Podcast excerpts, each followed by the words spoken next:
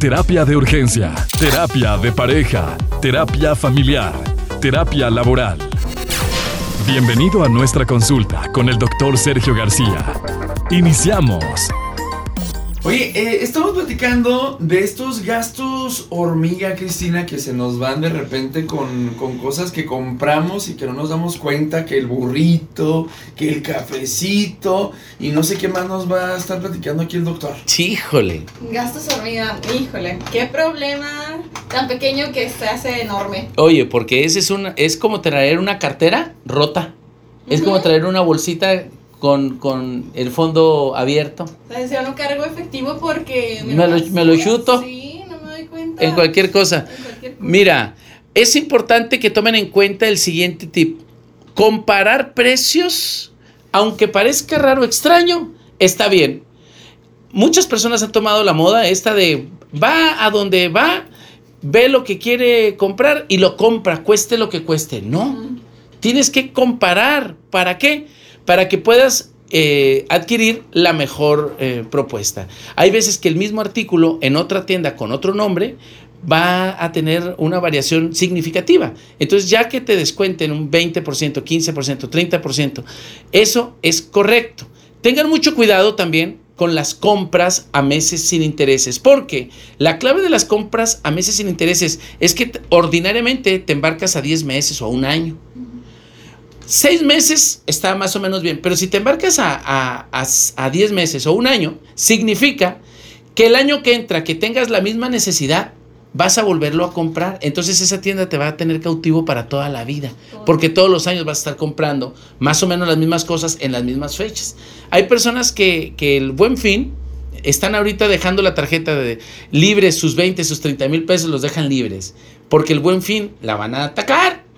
El asunto es que si compras cosas que son innecesarias, vas a tener una deuda permanente por todo el año, aunque sea meses sin intereses, y que, y que naturalmente es innecesario. Entonces es ahí donde tenemos que empezar a tomar en cuenta esa cultura de, de la compra innecesaria que no te está llevando a ninguna parte. Entonces, no comparar precios es un error grande. Otra, no saber decir que no. Viene la tía y trae todos los, eh, ¿cómo se llaman? Estos los manuales. Ah, de Avon y de. Sí, de Mary Kay. Y luego hay unos ahora de, de ¿qué es? Que, que- Natura. eh, Natura, pero hay unos que, que venden topper, Tupperware, pero, pero tienen otras marcas. Están, están home, ok. Ah, home, que venden cosas. Venden tanta cosa que naturalmente se te antoja. Ya cuando las compras son puros mugreros de plástico que terminan en la basura. Señora, por favor, no por quedar bien, le ande comprando a su vecina mugrero, porque eso lo único que hace es terminar en la basura. Así que no haga compras que no son necesarias. Y si no tiene otra cosa mejor que hacer, pues mejor póngase a hacer una un- comidita, a cocer frijoles, no sé, algo rico que te, que te entretenga. Porque hay veces, que es otro de los tips, que hacemos compras, hacemos compras eh, a modo de terapia. A ver, me siento medio depre, me voy a ir a la tienda y me voy a ir a comprar ropita Porque me lo merezco. porque me lo merezco. Y tienes el armario con ropa con etiqueta. No Eso no está bien. Uno compra lo que necesita, no compra solo por comprar. Entonces, a veces compras algo que no te vas a poner, pasa el tiempo, sigue con la etiqueta y luego ya a los años ya no te queda. Y dices, ay, yo me quería poner esta y ya no me queda. Y eso no está padre. Así que, por favor, no compren como una forma de terapia. Vayan a pasearse, compren un raspado, ok, tranquilo, pero no hagan compras, por ejemplo, de ropa o de zapatos innecesarias. Se le están juntando los zapatos y ni siquiera se los pone. Oye, como la gente que compra tallas más pequeñas para. Obligarse. cuando- para cuando tenga esta de peso, cuando tenga esta talla. Y no se la va a poner jamás. No se la va a poner jamás. Y entonces eso, eso es un despropósito. Por favor, esa ropa regálela y no ande comprando ropa chiquita, por favor. Muy bien. Siguiente. Tomar prestado del ahorro que tienes ahí. Imagínate que en la casa tienes un ahorrito, tienes unos billetitos y cada vez que se te antoja alguna cosita vas y le pellizcas. Pues vas a terminar chutándotelo todo. Por favor, el ahorro ese es sagrado, ese no lo toques. ¿Cuánto es lo que se recomienda que se ahorre a la quincena o a la semana o cada vez que te pagan el 10% de lo que ganas. Los expertos en finanzas dicen que ahorrando el 10% puedes ir creando paulatinamente un, capital, pero sé eh, responsable. Si vas a guardar el 10%, hazlo como perdido y no lo toques. No toques ese ahorro. Si vas a hacer ese plan, ese propósito, hazlo. Hay, otro, hay otra forma de ahorro que dice que, por ejemplo, en una botella vas echando monedas de 10.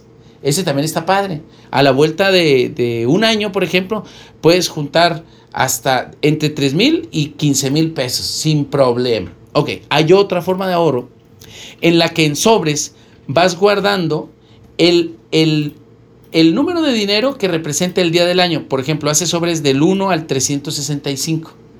Entonces, hoy vas a guardar un peso. Mañana vas a guardar dos pesos, porque es el día 2. Dentro de 30 días vas a guardar 30 pesos, pero ya se acumuló 30 más 29, más 28, más 27, más 26, más 25. Entonces ya se va acumulando. A la vuelta del año son como 36 mil pesos, creo, algo así. O sea, pues es un ahorrito que, que, Y el último día, lo único que vas a guardar son 365 pesos. Pero el día anterior fueron 364, pero el día anterior fueron 363. O sea, está muy interesante, pero está pesadito. Hay personas que dicen, no, yo puedo guardar de 100 en 100 todos los días. Órale, va.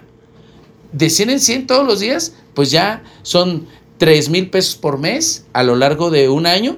Son 30 mil pesos 3 mil, sí, 30 mil, como 40 mil, casi 50 mil pesos que vas a guardar si vas guardando de 100 en un año. Bueno, pero son medios de ahorro que pueden venir bien, pero no los toques, déjalo ahí. Incluso, pues se tocan si hay alguna necesidad, pero...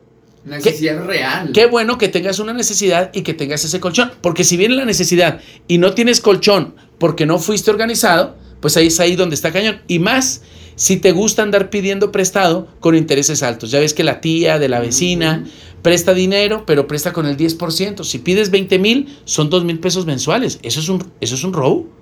Si pides 50 mil, son 5 mil pesos mensuales, pollo.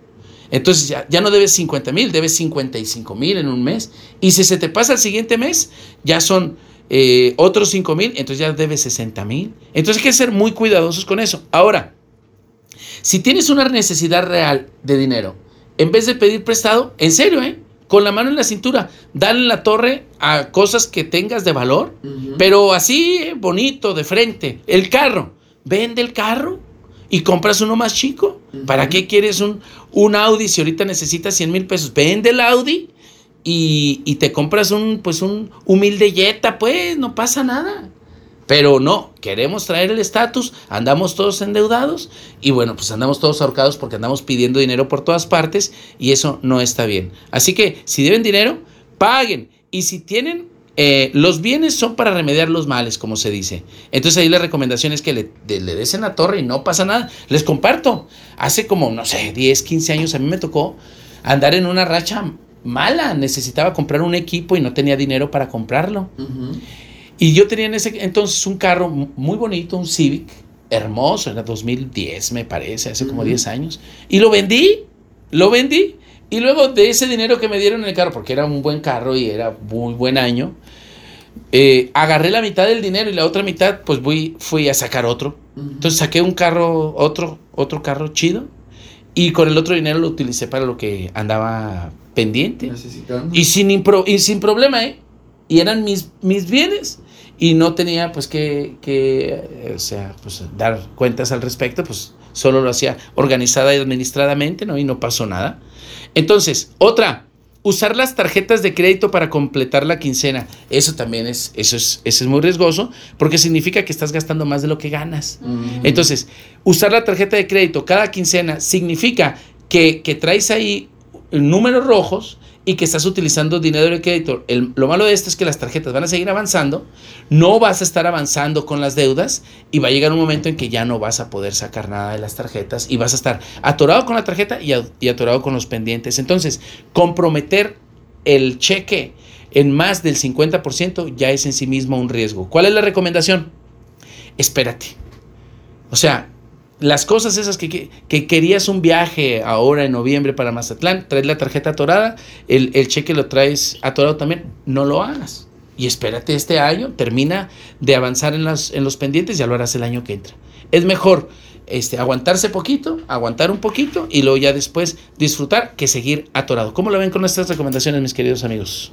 No, está muy bien. Muy, muy buenas recomendaciones para eh, si ahí te sonó alguna de estos puntos, pues, Y- hay que ponerle atención. Oye, Doc, y luego aparte, o sea, cuando traes deudas, andas todo estresado. Sí, sí, sí, O te sea- duele la cabeza, te duele el corazón. Pagas y ah, Sí. relajado. Pero aquí lo que no está padre es que llegue la quincena y todo lo que ganas lo pagues.